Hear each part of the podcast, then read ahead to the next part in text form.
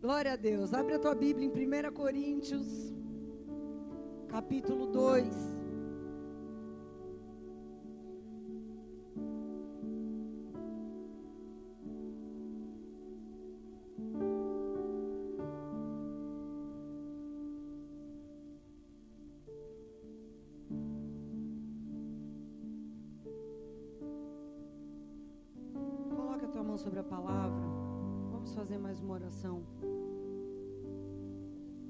Teu coração, aí no teu lugar, você peça para o Espírito Santo falar com você. Amém?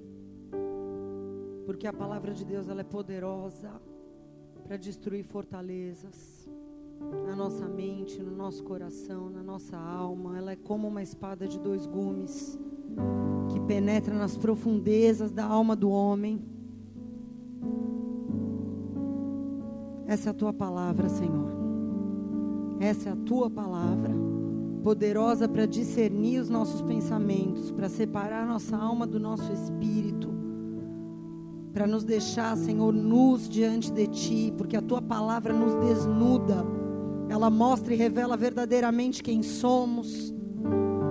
Nada há que possa ficar oculto aos olhos do Senhor quando a tua palavra é liberada sobre nós.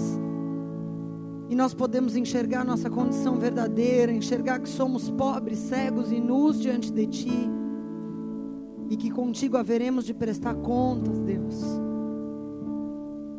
Que o Teu Espírito Santo, Pai, que está sobre esse lugar, e nós sabemos que o Senhor está aqui, possa nos sondar agora, possa sondar o nosso coração, aquilo que está talvez trancado no fundo do nosso coração e talvez nem mesmo nós percebamos, porque o Senhor nos conhece melhor do que nós mesmos. Que o Teu Espírito possa nos provocar nessa noite. Que o Senhor possa abrir os nossos olhos verdadeiramente. Porque sem a Tua presença é impossível nós enxergarmos a nossa condição. Nós somos cegos para a verdade, mas a Tua presença nos restaura a visão. E é por isso que eu chamo, ó Deus, a existência agora, em nome de Jesus, essa palavra que diz que o Senhor abre os olhos dos cegos, que o Senhor abre os ouvidos dos surdos, Pai. Faz isso conosco nessa noite. Que seja uma noite de salvação, que seja uma noite de libertação, que seja uma noite onde verdades possam trazer liberdade para as nossas vidas possam trazer confronto, para que nós possamos sair de qualquer zona de conforto onde porventura nós resolvemos nos assentar, Senhor. Salva-nos, Senhor. Salva-nos, Senhor. Somos teus, salva-nos nessa noite. Traz a tua palavra, Senhor, e salva-nos, vivifica-nos pela tua palavra. Em nome de Jesus. Amém, queridos. Deixa a tua Bíblia aberta em 1 Coríntios 2, nós não vamos ler ainda. Eu tenho pedido a Deus a oportunidade para poder trazer algumas palavras com um cunho de ensino. Não de ensino no sentido de estudo bíblico, não é isso que eu quero fazer e nem vou fazer, mas no sentido de instruir a igreja em coisas que eu tenho aprendido, não como pastora, mas como ovelha. Porque antes de ser pastor, eu sou ovelha de Deus, amém? E Deus tem trabalhado na minha vida muito forte nos últimos meses. Na verdade, Deus tem me esmagado. E eu quero muito poder compartilhar algumas coisas que Deus tem trazido para a minha vida e que tem sido instrumento de Deus para tirar as trevas de dentro de mim, para me transformar, para me confrontar, para me fazer alguém mais parecida com Jesus. E eu quero poder ter essa oportunidade. Eu creio que talvez nos próximos cultos, se Deus permitir que eu possa trazer essas palavras de ensino, eu vou me alegrar, porque tem sido alimento sólido da parte de Deus para minha vida como ovelha. Amém? Irmãos, eu estou dizendo isso porque assim como tudo isso que eu vou falar para vocês, primeiro Deus falou para mim, tá? Muitas vezes a nossa vida fica estagnada num determinado ponto, a gente cresce até um determinado nível, até um determinado ponto com Deus na nossa caminhada. E num determinado ponto, alguns vão mais longe, alguns ficam um pouco atrás, alguns logo no começo já estagnam, mas alguns vão mais longe. Se tornam pessoas com uma estatura um pouco maior em Deus, com uma autoridade um pouco maior, com alguma unção maior no mundo espiritual. E Satanás reconhece unção, Satanás não reconhece títulos, amém?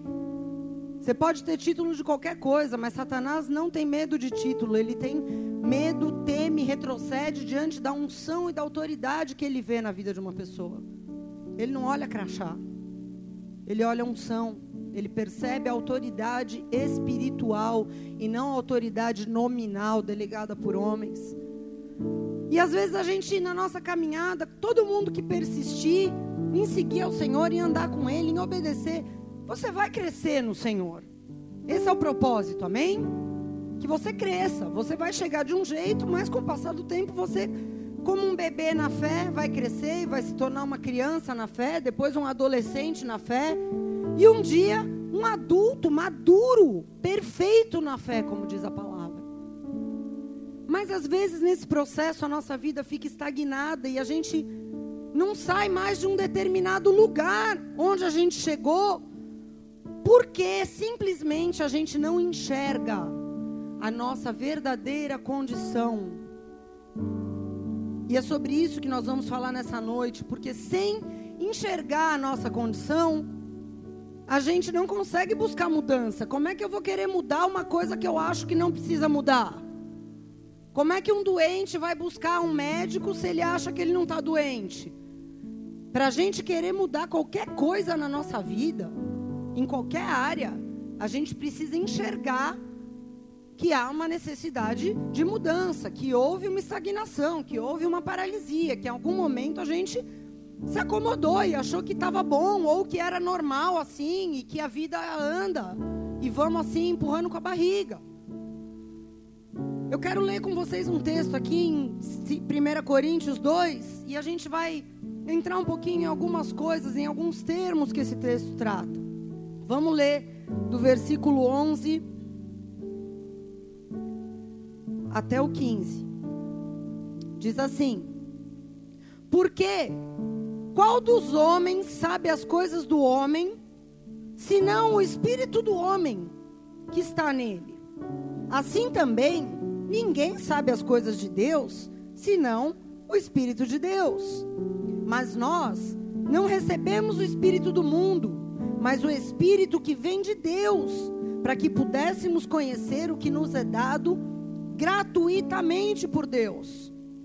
As quais coisas também falamos não com palavras de sabedoria humana, mas com as que o Espírito Santo ensina, comparando coisas espirituais com espirituais. Ora, o homem natural, diga homem natural, não compreende as coisas do Espírito de Deus, porque lhe parecem loucura. E ele não pode entendê-las, porque elas se discernem espiritualmente. Mas aquele que é espiritual discerne bem tudo, e ele de ninguém é discernido. Porque quem conheceu a mente do Senhor para que possa instruí-lo? Mas nós temos a mente de Cristo. Até aí. Amém? Esse texto fala aqui em dois versículos, no 14 e no 15. Ele fala do homem natural e quando ele fala aquele que é espiritual, ele está se referindo ao homem espiritual. Esse texto trata de dois tipos de pessoas. Mas na realidade existem três. E eu quero falar sobre esses três nessa noite. O homem natural é um extremo. O homem espiritual é outro extremo. E no meio desses dois tipos, Há um terceiro, que eu vou chamar de homem legalista, que é o homem que está sob a lei.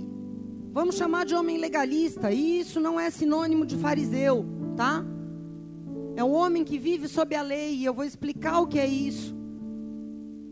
Toda a humanidade, irmãos, dos 7 bilhões de pessoas no mundo que existem hoje, toda a humanidade se encaixa num desses três grupos Ou uma pessoa é um homem ou uma mulher natural, ou é um homem ou uma mulher legalista, ou é um homem ou uma mulher espiritual.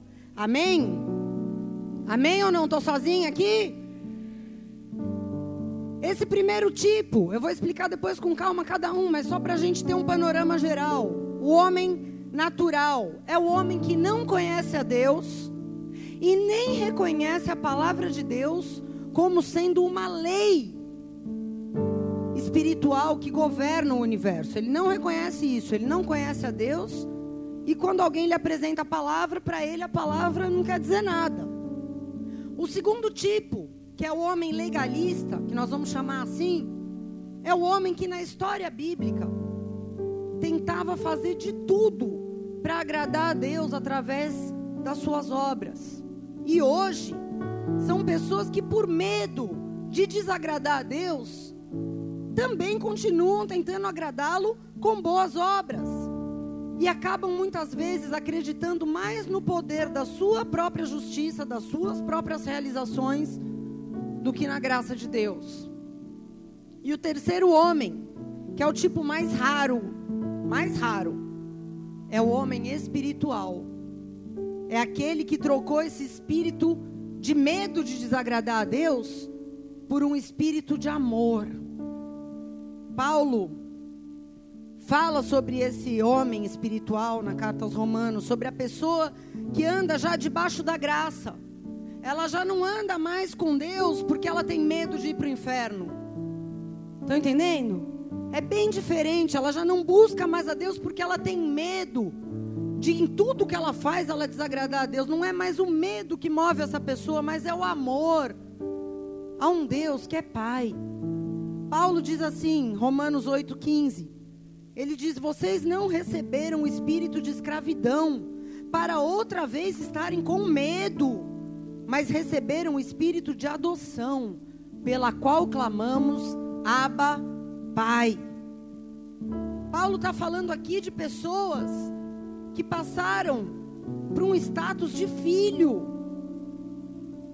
que são filhos de Deus, e já não deveriam mais andar com medo de Deus, escravos de um medo de pessoas, de situações, de consequências, medo do futuro. O homem legalista, ele não tem só medo de desagradar a Deus, ele tem medo de tudo. E Paulo diz: esse espírito de escravidão é contrário ao espírito de amor que adotou as nossas vidas, amém? Então muitas pessoas conheceram a Deus, tiveram um encontro, entenderam, começaram a entender a palavra, mas elas ainda são movidas por esse espírito de medo. E Paulo está dizendo: se você vive sob o medo, você não entendeu ainda que você é filho. Agora, alguns encontram a Deus, mas não desenvolvem com Ele um relacionamento de amor. E isso gera uma estagnação nas suas vidas. Alguns nunca encontraram a Deus, então eles nunca saíram do estado natural. Talvez alguns de nós hoje sejamos um pouquinho melhores. Será que você consegue se lembrar do primeiro dia que você levantou a sua mão e aceitou a Jesus? Quando se lembram desse dia? Como você era? Se você fechar os teus olhos agora, meu Deus, quando eu me lembro, que que era aquilo? Jesus. Outro dia eu estava contando um pouquinho, assim, umas nuances do meu testemunho para o irmão. Ele falou: se teve jeito para tua vida, é de apavorar. Outro dia eu até fiquei pensando, falei, nossa, eu acho que eu devia fazer um filme. Porque, meu, dá para fazer um filme. Mas de quatro horas de duração, porque é tanta coisa. Então a gente, poxa, eu melhorei? Melhorei, cara, muito. Eu alcancei coisas com o Senhor. Jesus me limpou, me santificou, me deu um propósito, me deu um chamado. E para você também. Amém? Muita coisa aconteceu, amém? Só você sabe de onde você saiu. Só você sabe como você chegou na presença de Deus. Por mais que os seus familiares tenham uma ideia, mas só você sabe lá no fundo, né? Só você e Deus sabem quão podre, zoado você chegou na presença de Deus. Só que quando você e eu estávamos no estado natural, a gente tinha noção dessa podridão? Você tinha noção? Eu me achava ótima. Ótima!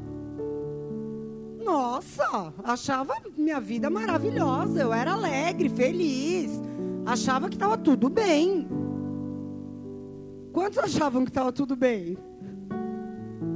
Porque o homem natural não tem noção de nada. Depois que você encontra aqui, meu, aí você entra em desespero. Você fala, nossa. Mas até então, no estado natural, você acha que está tudo bem. Então um dia você encontrou Jesus.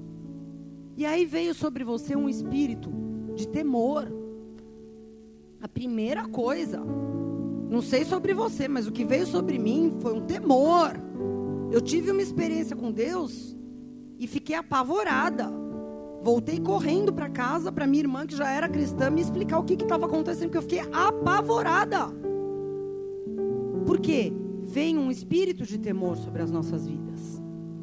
E esse temor é um dom de Deus, amém? Porque ele não está presente no homem natural. O homem natural não teme a Deus. Então Deus nos dá um presente que é um temor sobrenatural que do nada brota na nossa vida por uma providência de Deus. E então, a partir desse temor que nos desperta, nós passamos a querer conhecer a Deus. Só que isso não é o fim. Amém? Deus não quer que você pare por aí. E muita gente para.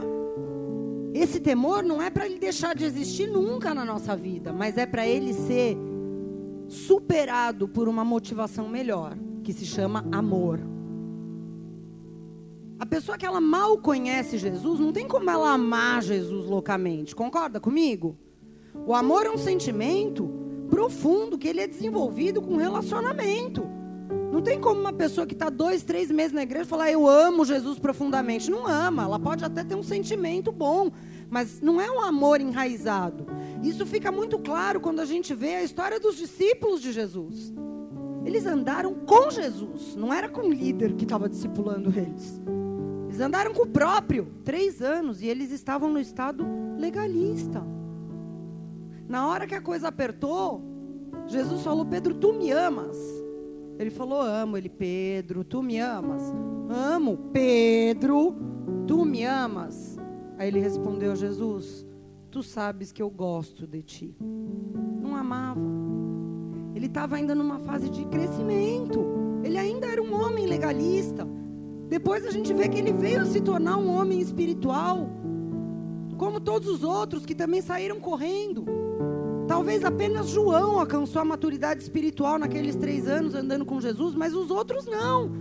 Eram homens legalistas, tinham temor, entenderam a palavra, mas ainda não tinham esse amor profundo que move a vida do homem espiritual, amém? Porque é bem diferente você fazer as coisas por temor. Quando você faz por temor, você ainda tem as suas reservas, você ainda tem algumas resistências, ainda fica durinho para algumas coisas. Ainda pensa antes de obedecer em algumas situações. Ainda reluta em obedecer coisas muito básicas, como o perdão incondicional. Mas quando o amor move a nossa vida, a gente não calcula mais nada. A gente se entrega totalmente. Qualquer coisa que Deus pensou em falar, a gente já está indo fazer, porque a gente olha para esse amor e fala: eu não posso negar nada para Deus. Eu não posso deixar de fazer nada com muito fervor e muita alegria se é para Deus. É algo diferente. E é por isso que é tão importante, tão importante, eu e você reconhecermos qual é o nosso estado. Se é o natural, se é o legalista ou se é o espiritual. Porque dependendo do estado em que nós estamos, a gente vai saber qual é o espírito que nos governa. Paulo fala aqui nesse texto que a gente leu que o homem natural, ele é governado pelo espírito do mundo. O homem legalista, ele é governado pelo espírito de medo. E o homem espiritual é governado pelo espírito de adoção de um Deus Pai. Amém, queridos? Então eu vou tentar definir. Pode aplaudir o Senhor.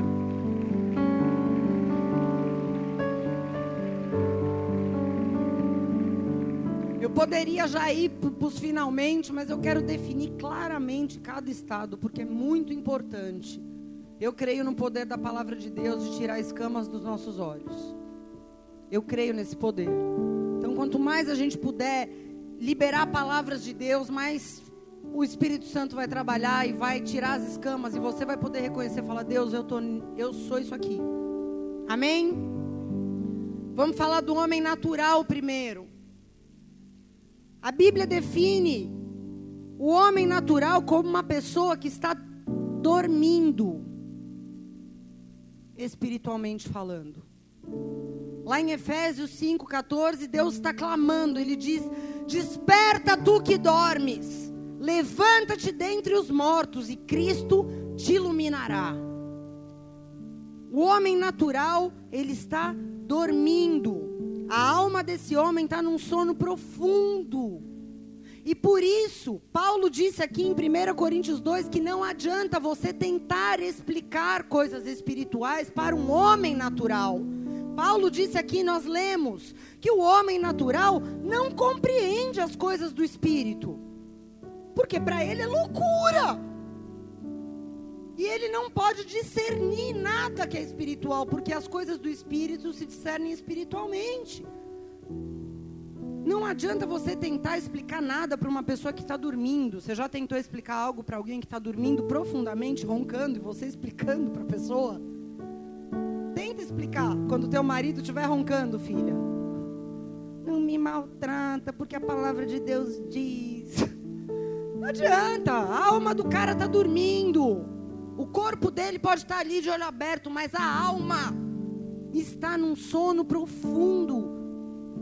O homem natural, ele não entende as coisas de Deus, ele não sabe nada sobre Deus e muitas vezes ele tem raiva de quem sabe. Eu muita raiva eu tinha de quem sabia. E é engraçado, porque o homem natural geralmente ele nunca vai admitir que ele é contra Deus, a não ser que ele seja ateu. Mas ele é totalmente contra a palavra de Deus. A palavra de Deus irrita ele. Os princípios de Deus o irritam profundamente. O homem natural não tem noção nenhuma de que sem santificação ninguém verá a Deus. Hebreus 12, 14 fala isso sem santificação, não é sem santidade, sem o processo de santificação, sem você pagar um preço depois que você conhecer a Jesus de mudança de vida. Sem esse processo, ninguém vai ver o Senhor. A Bíblia diz, mas para o homem natural isso não tem sentido nenhum, isso é besteira. O homem natural, ele tem um vazio dentro da alma, mas ele não consegue enxergar que esse vazio tem algo a ver com Deus. Ele acha que esse vazio tem algo a ver com alguma coisa do mundo que falta para ele. Porque ele tem o espírito do mundo regendo a vida dele. Então ele acha que falta o carro que ele sonha, que falta a namorada que ele gostaria, que falta o emprego que ele tanto almeja. Ele acha que as coisas do mundo vão preencher esse vazio. Ele não compreende que esse vazio tem tudo a ver com Deus.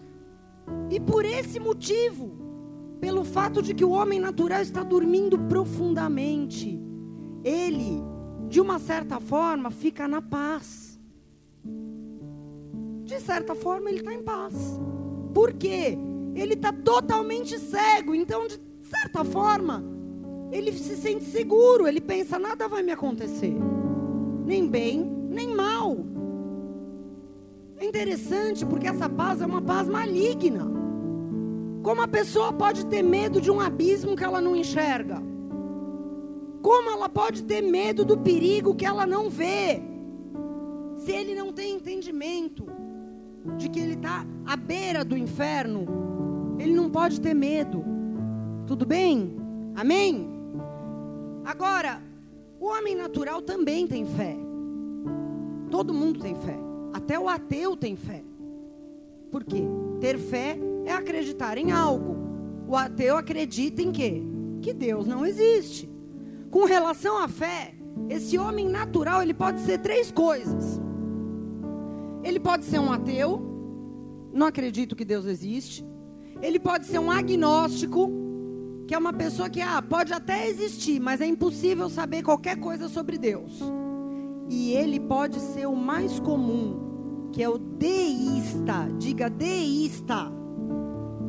O que, que é o deísta? É a pessoa que diz que crê em Deus. Quantas pessoas você conhece que estão muito longe de um relacionamento com esse Deus aqui, vivo, da palavra, mas que dizem: Eu creio em Deus, Deus te abençoe, vai com Deus. Quantas? 90% das pessoas que eu conheço ou mais. Eu conheço, eu, que eu me lembro dos meus relacionamentos, eu conheço um ateu. O resto, todos são deístas. Todos. Acreditam num Deus, mas num Deus que está lá longe. Ele lá, eu cá. Deus não tem nada a ver com a minha vida, o que eu faço ou deixo de fazer. Não creem num relacionamento íntimo, pessoal, em detalhes num relacionamento de pai para filho com Deus. O deísta não entende isso. Ele usa Deus para muitas expressões na vida dele e coisas interessantes, como por exemplo, numa sexta-feira santa, ele está lá comendo seu bacalhau, enchendo a cara de breja, ele diz: Que comida boa, como Deus é bom. E ainda dá um arroto em seguida. Né? Ele faz uma cartela cheia lá no bingo, ele fala: Deus escreve certo por linhas tortas. Bingo! Até Tinquina, né, que fala. Eu era do bingo também, viu, irmãos? Perdi muito dinheiro no bingo. Misericórdia. Então, queridos, eles têm o que? Uma ideia de um Deus que está lá, que no fundo move as coisas de um jeito bom, mas nessa ideia que o homem natural tem, nessa ideia única de que Deus é só misericórdia, é só bondade, ele ignora que Deus odeia o pecado.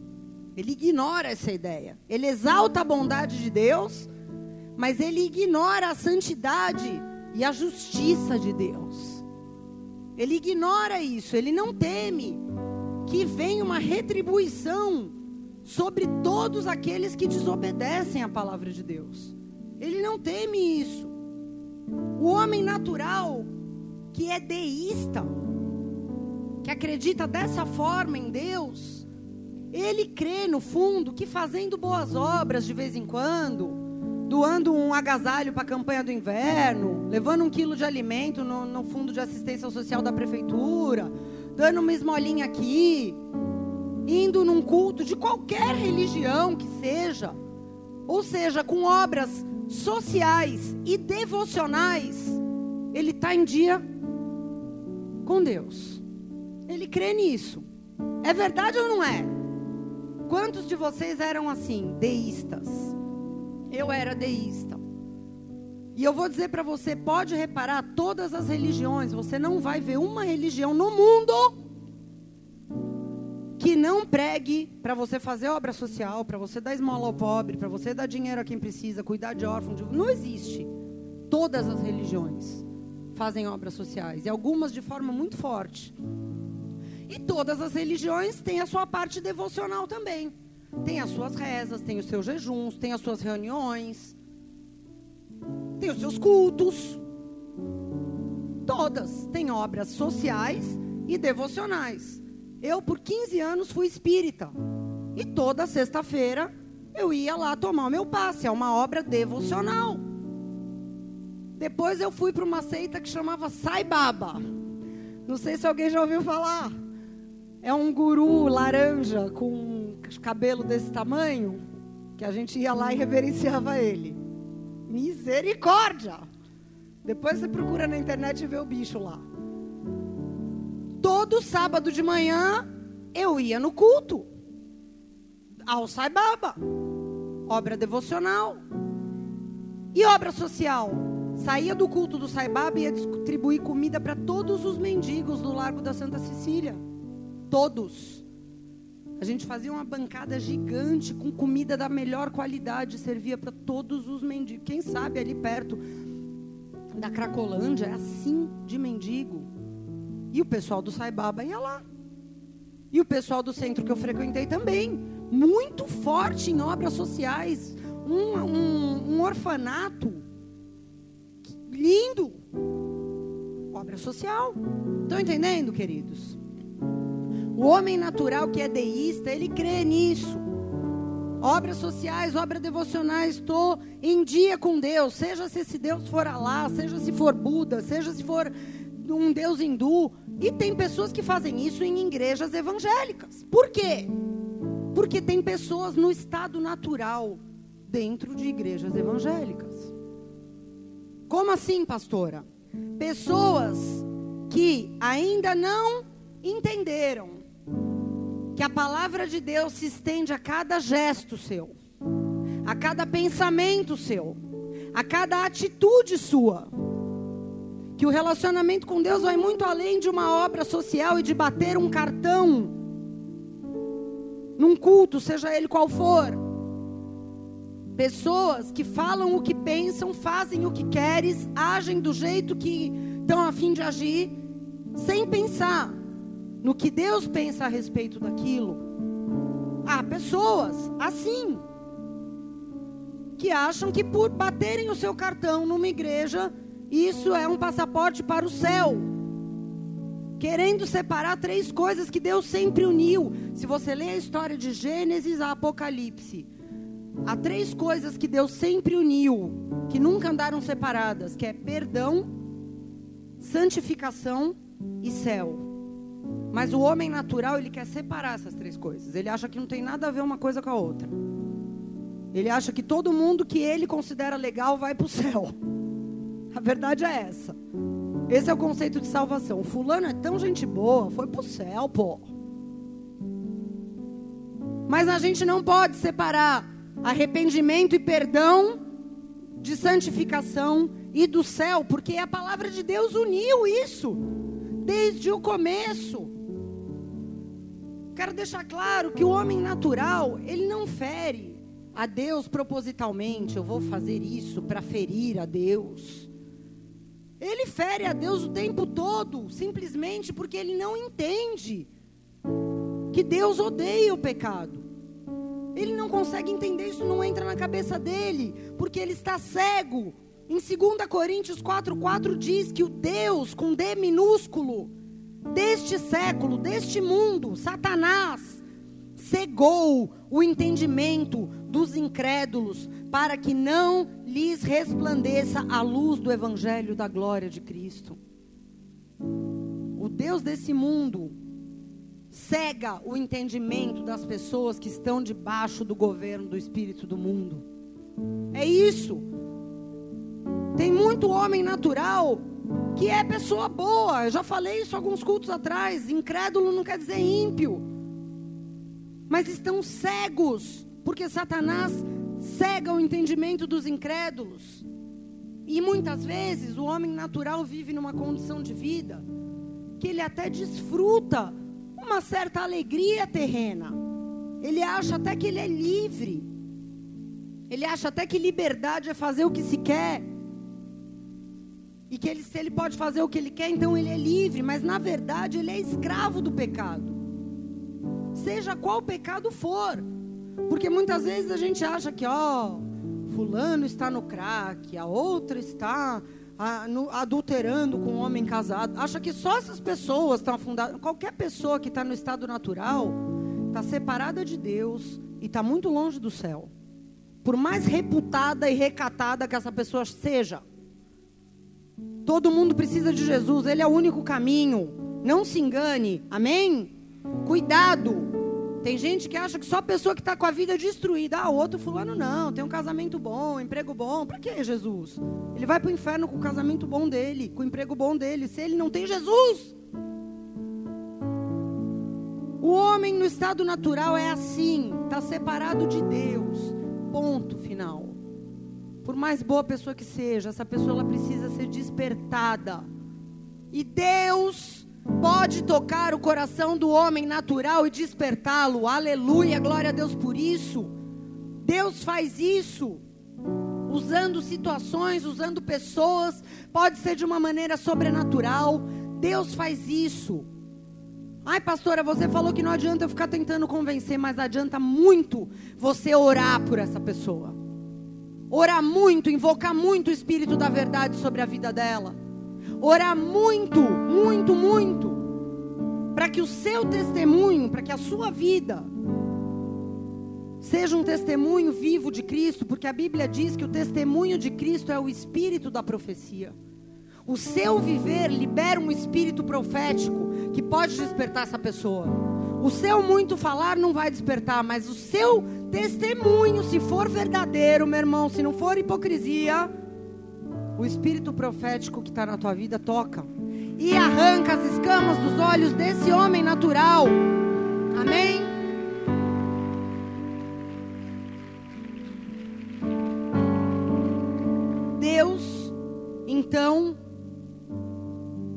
Decide despertar o homem natural do seu sono. Glória a Deus, amém? Glória a Deus por isso. E de repente, esse homem natural é tocado por Deus de alguma maneira, porque Deus trata com cada um de maneiras diferentes. De repente, esse homem natural que estava dormindo, ele é chacoalhado e ele é despertado do seu sono. E de repente, ele que estava na paz, vê que tem um abismo na frente dele.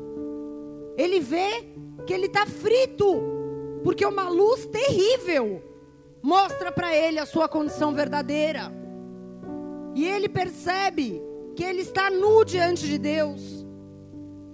Alguns de uma forma muito rápida percebem isso, alguns aos poucos.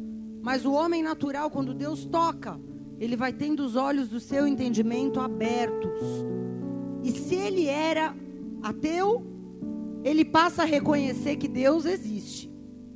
Para começar.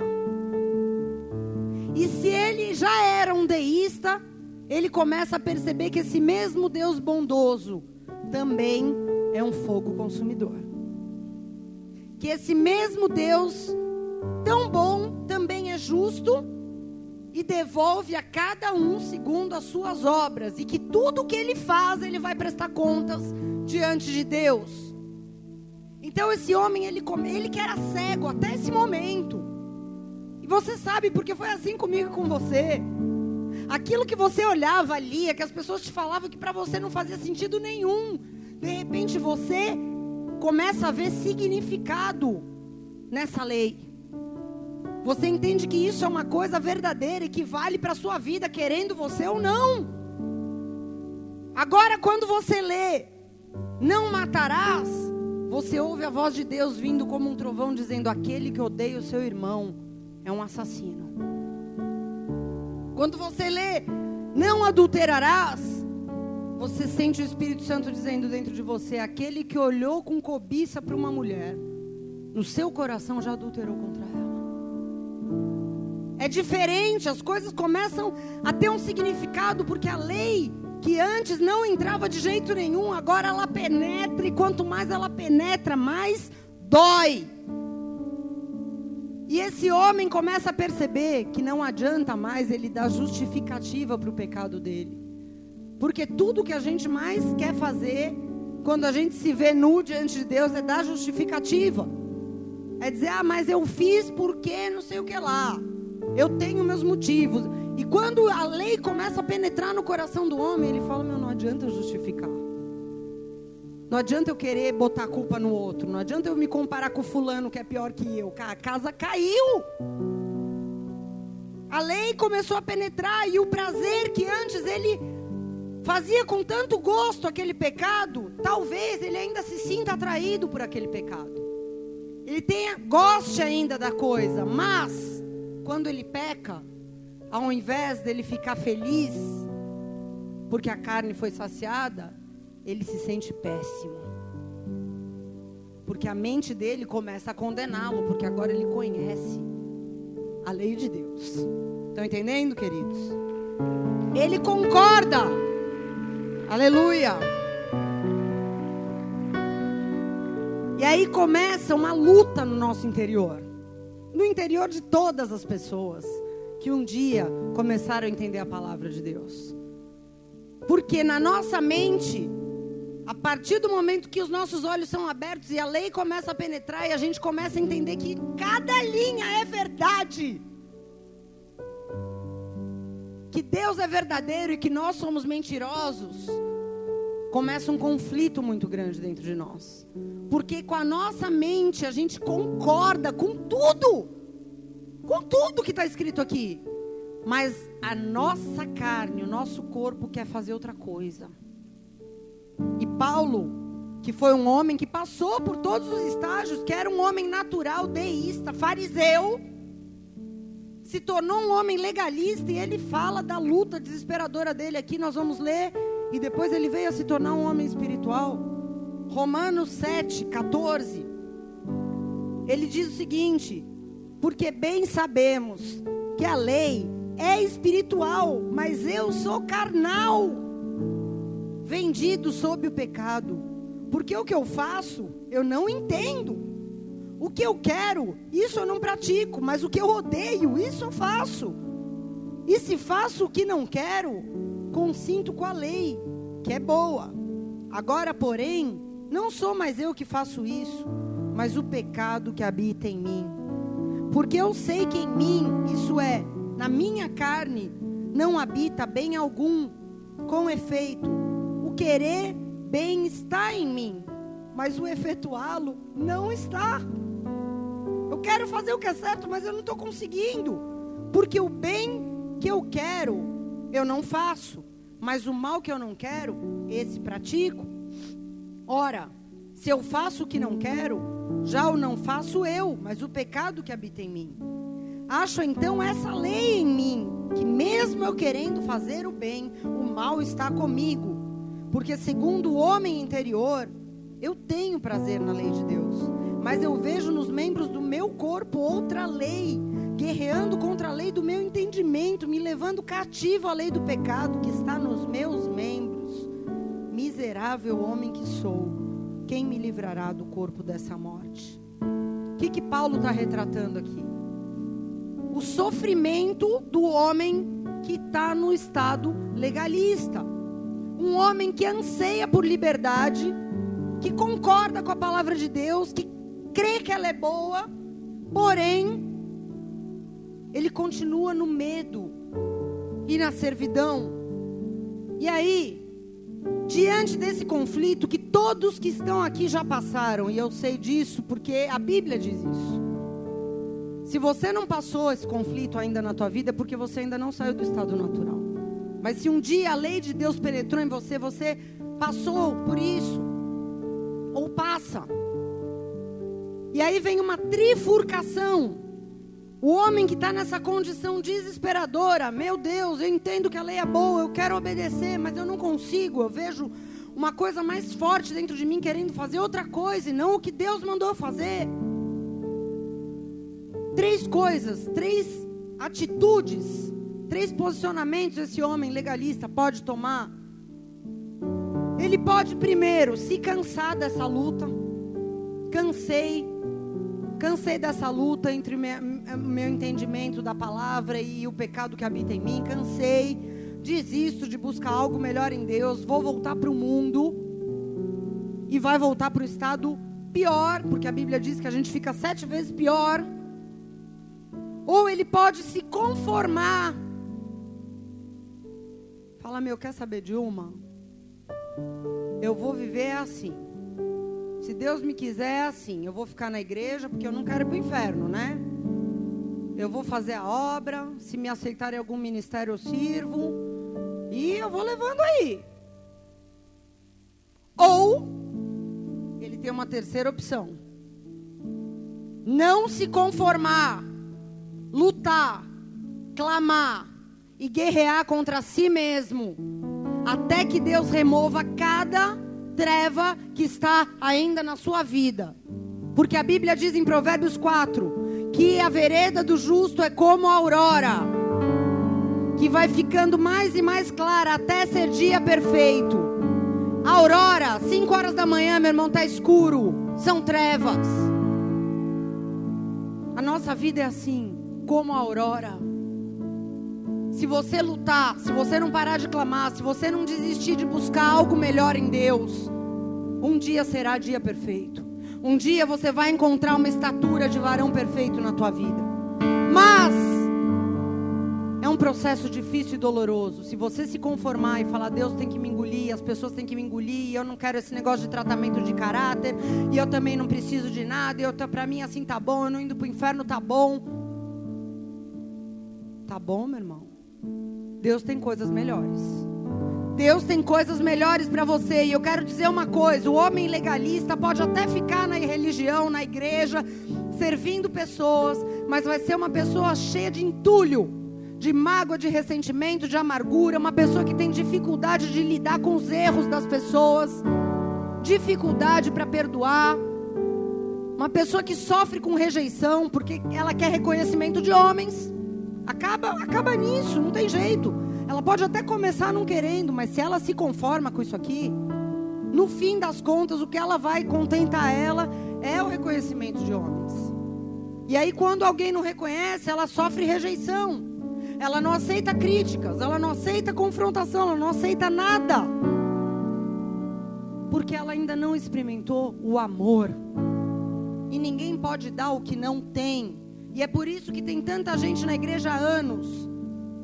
E eu falo isso com tristeza, porque era para todas as igrejas do mundo. Todas as congregações deveriam ser lugares gloriosos com pessoas espirituais. Mas a verdade é que isso não acontece. Quanta família evangélica de, do menor filho ao pai, todos na igreja com a vida destruída cheio de ressentimento, mágoa, amargura, angústia, separação, e briga, e divórcio, e falta de perdão, e falta de amor, e rebeldia. Gente, não são pessoas naturais, eles não preferiram o mundo, mas também não são espirituais. E por que, que tantos anos e nada muda? Porque se acomodaram, porque não enxergam, porque acham que está bom assim. Se não vamos para o inferno, está bom. Não está bom. Não está bom. Sabe? É possível você frequentar uma igreja há anos, servir as pessoas como uma obrigação, como um fardo. Ah, tem que ir, então eu vou. Bater meu pontinho lá. Você pode fazer isso entrando e saindo igual, toda vez, toda vez, entrando e saindo igual entrou. Todos os anos passando e você entrando e saindo igual. Mas se você não se conformar com isso, eu quero dizer, se você não desistir de se quebrantar, se você não deixar um orgulho religioso tomar o teu coração, essa escravidão miserável vai acabar. Vai acabar, porque Deus vai te levar para uma condição melhor. Melhor do que essa.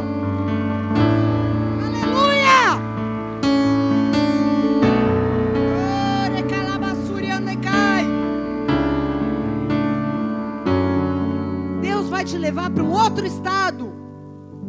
O estado de alguém que encontrou a graça de Deus. A graça de Deus. Eu sei que você vive momentos de graça. Que você vive momentos de experiência com a graça e com o amor. Mas Deus não quer que você viva de momento. Deus falou isso para mim. Não quer que a gente viva de momentos. Deus quer que a gente tenha uma vida afundada na graça, afundada no amor, uma vida onde a gente percebe que o amor de Deus cobriu a multidão dos nossos pecados, cobriu. Que por mais que a gente sirva a Deus, por mais que a gente faça para Deus, Deus não aceita a nossa justiça. Não se engane. Você acha que você está fazendo muito para Deus e Deus aceita? Deus não aceita. Deus só aceita a justiça do primogênito. E é tão libertador quando você descobre isso. Você fala, meu, por mais que eu faça, Deus não me ama por causa disso. Deus não te ama por causa disso. Você não, começa a aprender que você não precisa fazer muito para ser aceito, que você não precisa acertar sempre para ser aceito. Esse espírito de acusação, de medo, ele cai por terra quando você experimenta o amor perdoador na sua vida. Esse espírito cai por terra, porque daí você começa a amar e perdoar pessoas que você sabe que não merecem, mas você fala, eu também não mereço. E Deus me ama. Eu não mereço, mas Deus me ama. Como é que eu não vou amar essa pessoa? Eu não mereço. E Deus me perdoa todos os dias mil vezes. Por que, que eu não vou perdoar? Quem sou eu para não perdoar, cara?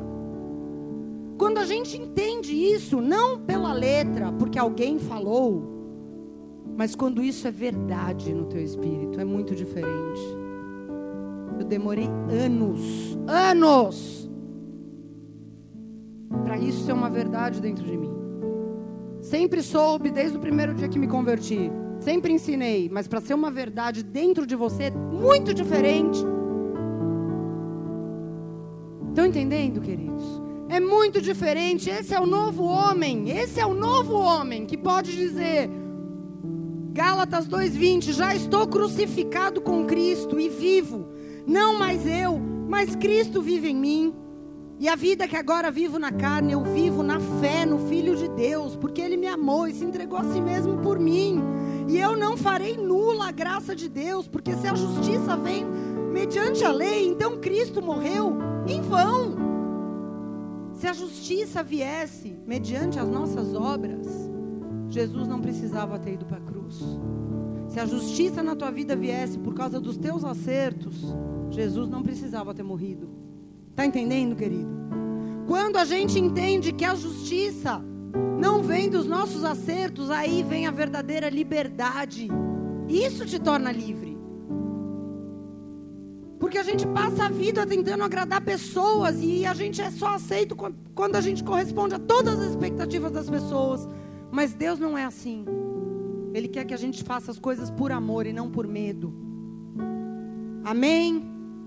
É muito louco que Deus faz com a gente. Porque o espírito de adoção nos livra. Ele nos livra.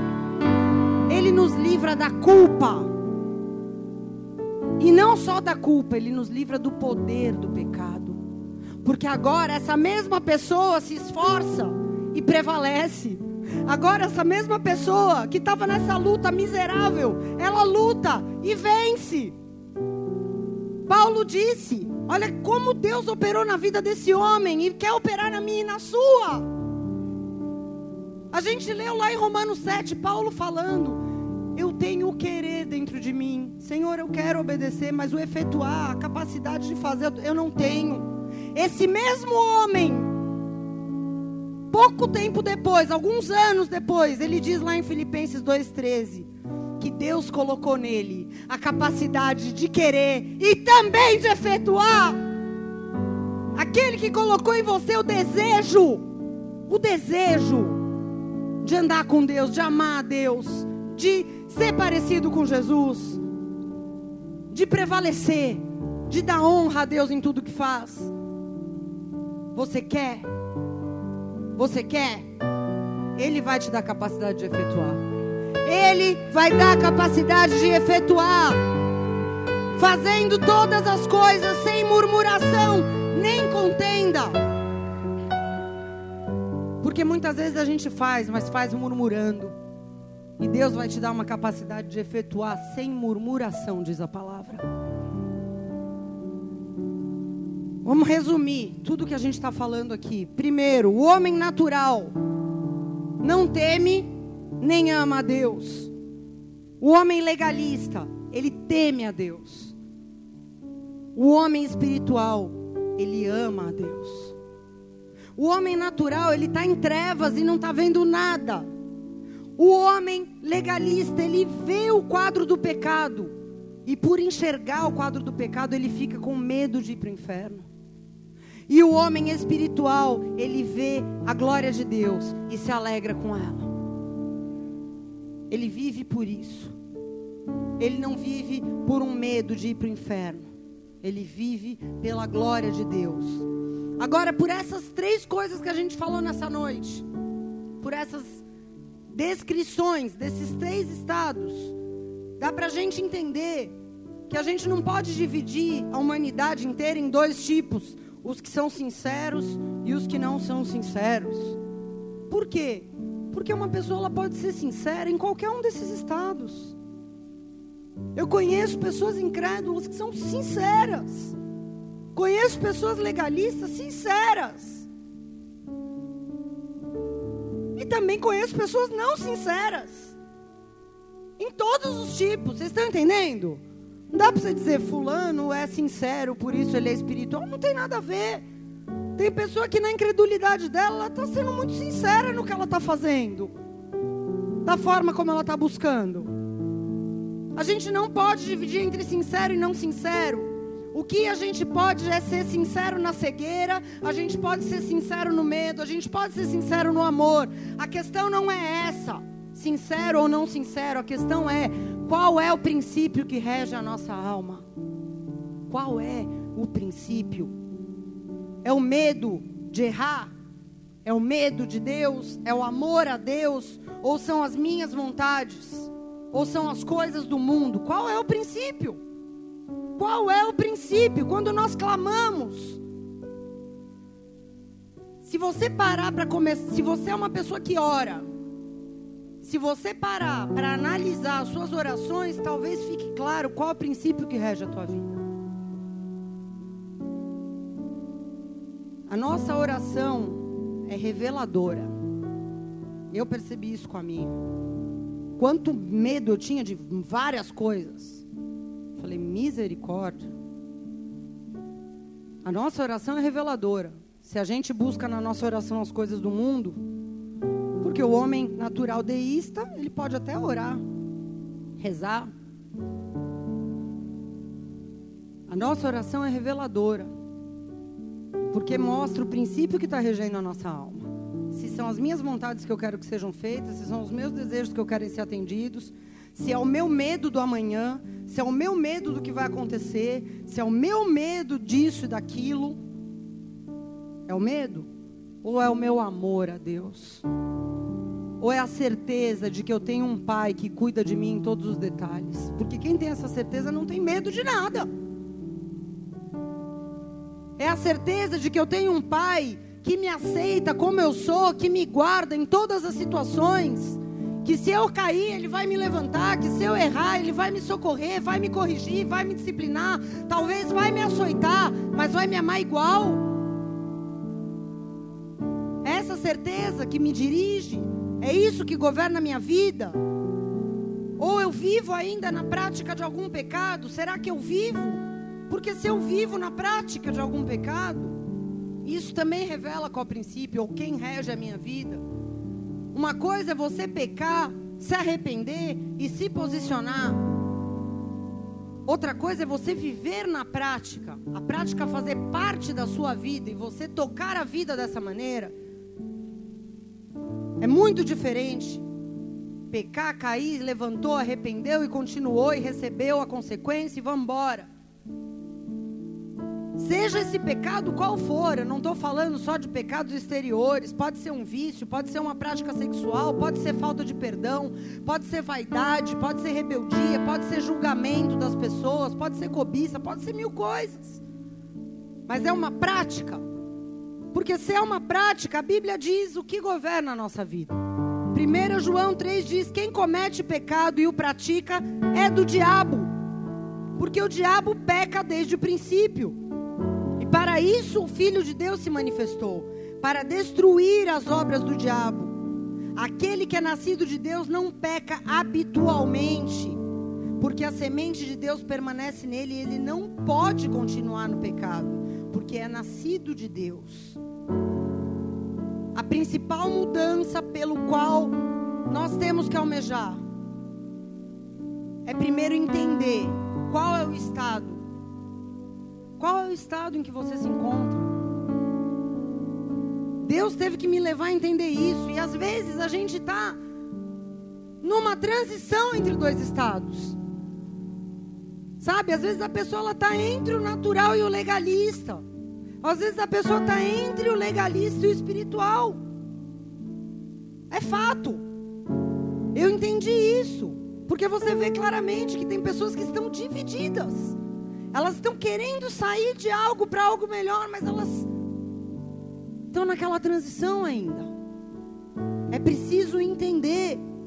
Porque a pessoa que vive entre o estado natural e o legalista, ela é uma pessoa que vive muito mal, porque ela ainda tem prazer no pecado, ela não consegue deixar e de tempos em tempos ela cai em alguma coisa ou deixa aquilo dominá-la, mas ao mesmo tempo ela já recebeu algum entendimento da palavra. Então ela vive mal porque ela não vive bem nem no mundo, porque quando ela peca ela não fica em paz, e não vive bem na igreja, porque quando ela está no meio do povo, ela tem vontade de sair e voltar para o mundo. Vive num limbo espiritual. E tem pessoas também que vivem entre o legalista e o espiritual.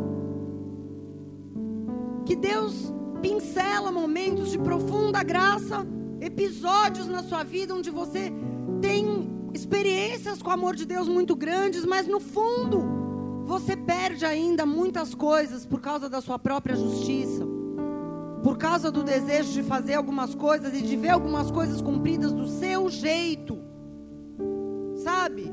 Ou você governa ou Deus governa, meu irmão. Você quer dirigir? Deus vai te dar a chave, Ele não vai te impedir. Deus não vai te impedir. Mas se você tem sede de algo melhor, Deus vai te puxar para cima.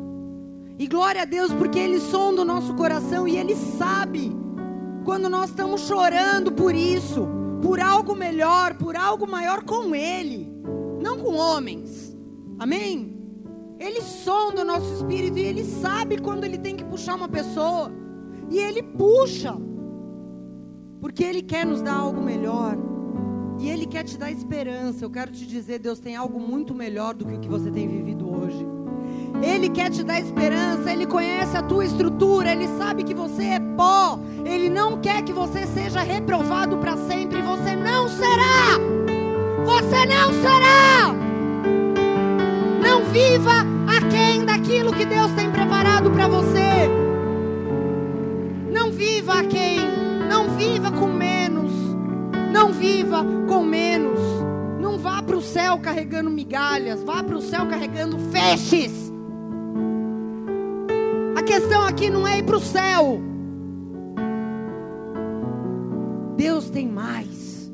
Deus tem mais. O que eu quero é alertar você para você ter cuidado. Cuidado para você não se achar um bom cristão quando ainda você nem saiu do estado natural.